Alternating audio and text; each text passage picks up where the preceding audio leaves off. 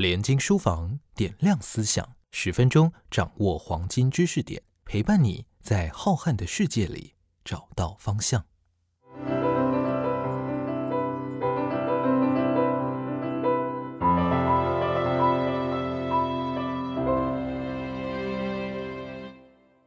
欢迎收听联经书房点亮思想。大家好，我是齐立峰啊。我之前出版了一个《读古文撞到乡民》这个书哈，就是用这种乡民的语言啊来介绍古典文学，做一个古文的普及。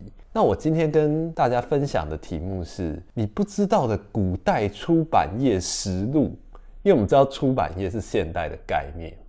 那古代的话，如果一个新书出版要怎么卖呢？要怎么行销呢？要不要找人家写推荐序啊？那还有书卖不出去的时候要怎么办？因为像我们现在实体的活动就会办新书发表会嘛。那在网络上，在博客来上面，我们就会下 banner，就是那个广告页，然后大家点到那个广告，就可以跳到那个购书的链接。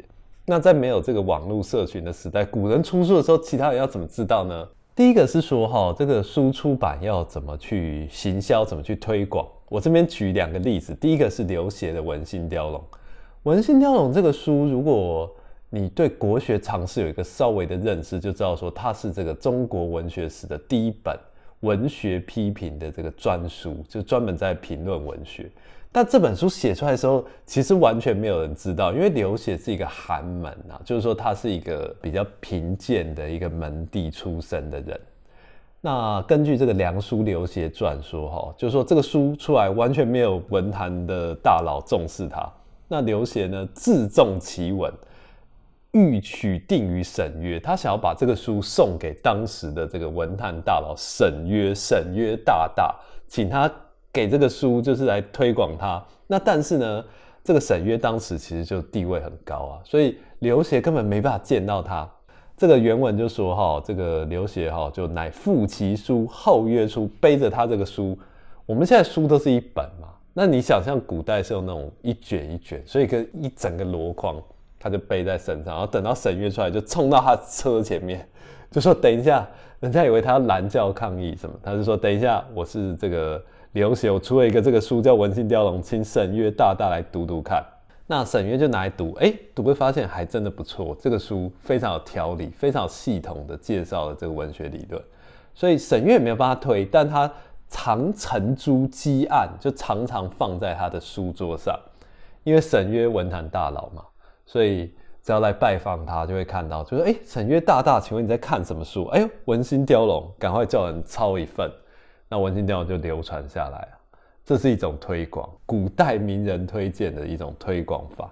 第二个例子是左思的这个《三都赋》哈，《三都赋》有一个成语伴随着它，大家应该都听过，叫做洛阳纸贵。那但是《三都赋》不是一写出来就洛阳纸贵根据这个《晋书文苑传》哦，他说这个左思也是寒门嘛，他这个赋写了十二年，终于写出来之后，他觉得这个赋哈。跟当年汉代的那个班固啊、张衡一样好，但是他又怕人家以人废言，因为就觉得左思不是个咖，听都没听过，写的东西有重要吗？那所以他就找这个当时的这个黄埔密来作序。那黄埔密作序之后，当时司空张华，司空有点像我们现在部长级的那个院长、五院院长级的那样的官员哦。司空张华就看到，就说：“哎呀，这个赋这么好哈。”使读之者敬而有余，久而更新，就是哎，越读越学到一些新意。那于是呢，这个当时的这个洛阳富贵人家就纷纷哈抢这个赋来抄写，所以就洛阳纸贵，因为赶着抄嘛，你要抄我也要抄，他那个赋又很长，所以一时之间就纸价都变贵。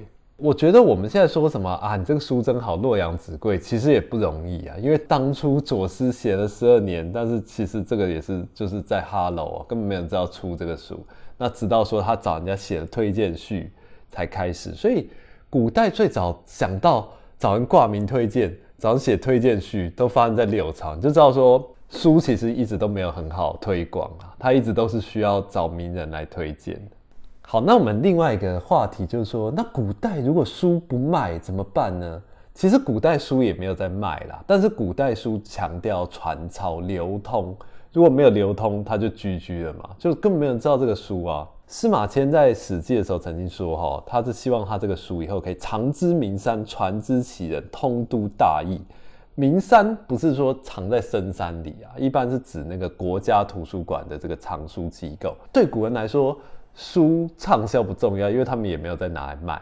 但比较重要是说，他这个书可以被官方给收藏下来，然后他就可以达成他所谓的立言。我们说三不朽嘛，立功、立德、立言。”他的言论流传下来，那他人过世了，但他的这个文章就可以不朽。但是呢，即便如此哈，很多文章还是会觉得自己写的或别人写文章得不到重视。像我是看这个《汉书》的这个杨雄列传哈，有一段是这样，他说这个杨雄哈，他曾经写《太玄》，《太玄》就是一个仿造《易经》的一个书，就是杨雄自创杨雄版的这个《易经》啊。那那个刘歆呢，就跑去。找杨雄，然后就看了他这个书，然后就跟杨雄说啊，空自苦，就是你在干嘛？你何苦这样为难自己？现在学者只讲入力，就是当官发财，看待怎样可以当官发财。比如说读一些经书，当经学博士啊，这样子。那现在人已经不读易经了，那还难道会还会读你的这个写这个太玄经吗？刘歆就说：吾恐后人用复降剖也，降剖就是。酿酱油的那个缸，就是拿去腌酱菜啦。就你这个书要干嘛？给人家腌菜用。我们现在常常讲，就是说你的这个书写出来，我也没要看嘛，你就拿来给我盖泡面这样子。这个说法从东汉的时候就开始，只是说他们那时候还没有泡面，所以他们说拿去腌酱油，其实效果是一样的嘛。就是说写那么厚一本砖头完全没有用，我根本没有翻开来看这样子。那这个。富袍之作、富勇之作，其实在当时经常用。另外一个例子是陆机，陆机是跟我们前面讲左思同时代的人。那他进了那个洛阳之后，他本来是南朝人，到了洛阳，然后呢，他也打算写一个三都赋，然后人家跟他说：“哎，这个左思大大已经在写。”陆机就抚掌而笑，就非常轻蔑、很不屑的样子，就跟他弟弟陆云讲：“此间有仓妇欲作三都赋。仓妇就是像我们现在翻译，就是那种老番颠啊，就有一个疯子想要写三都赋，他有我那么有文采吗？那如果他写成的话，我就拿他这个三都赋来当成那个盖酒缸的那个书，这样。”那后来左思这副写出来嘛，而且真的写得很好，陆机就非常的赞叹，自己就放弃写这个三都赋。讲到古代出版业，还有一个问题，就是说，照说古代这些书应该流传下来，那怎么消失掉？是怎么亡佚的呢？可以跟各位介绍这个梁元帝哈。梁元帝是宋齐梁梁的最后一个皇帝，他其实是一个很喜欢读书的。根据这个《梁书》的这个《元帝本纪》哈。他说：“元帝哈，他虽然眼睛有，就是可能是白内障什么，有一只眼睛看不到，但是呢，他手不释卷然后他晚上睡觉，晚上五更嘛，他还要找那个五个书童，一人帮他读书一更，一更就两小时。那如果说你听到皇帝已经打鼾了，那书童就跳着念，那一跳着念，这个皇帝就会马上起来，就说你刚刚是不是跳着念？然后就把你拖下去鞭刑，这样你就知道说。”梁元帝真正爱书成痴，但是呢，他在他这个梁朝灭亡之前，哈，他做了一个决定，就是说他把他的藏书，他当时有七万卷藏书，其实很多，我们现在图书馆可能也差不多十万本，就已经整栋都是书了。然后呢，本来国家国土也有七万卷，他就把这十四万卷全部收集起来，放火焚书，这样子。他其实不是像秦始皇那种，就是要管制言论焚书，他是出于一个对书的爱。然后呢，他焚书完之后，根据《资治通鉴》，他还写说他将自复火，他准备自己去自焚，直接跳到火里面，跟他书一起被烧掉。那还好，那个左右太监把他拦住。然后梁元帝就做了一个很悲愤事，他就拿他那个尚方宝剑，那个皇帝的宝剑去砍那个柱子，把那个剑给砍断。然后他就感叹说。文武之道，今夜尽矣。就是说，我们大梁朝的文，就是这些藏书嘛，我全部烧掉了；武，就是我宝剑也砍断了。等于说我我的那个人生啊，我们国家国运就到此为止。我觉得是很悲痛的焚书啦。当然，其实这对知识的损伤是很严重。所以我们现在读到六朝以前书，我们过去有个讲法叫做“十九不存”。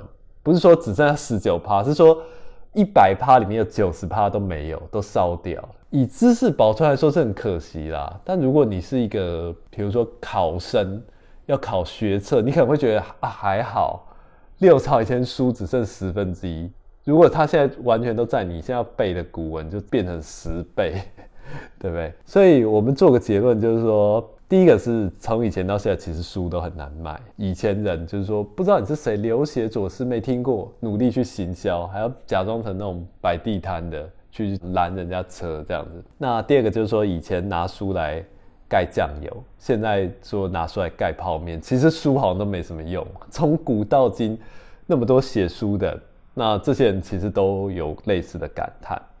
那第三个就是我觉得也是由爱生恨呐，爱书的人。最后也不一定会珍惜书，因为他等于说已经把像梁元帝把自己的生命跟书连接在一起，所以当他焚书，当他觉得生命到尽头，国家要灭亡前夕，他想到就去焚书，就把他最爱的知识去烧毁，那是一个文明的隐喻，就是说我所知的文明到我这边就结束了嘛。所以你说战争是不是很可怕？我觉得战争本身不可怕，但它对人类的文明积累的那种。中断跟情伤，我觉得那个是很惨烈的。那我们今天这个古代出版实录呢，就跟大家分享到这边，谢谢大家。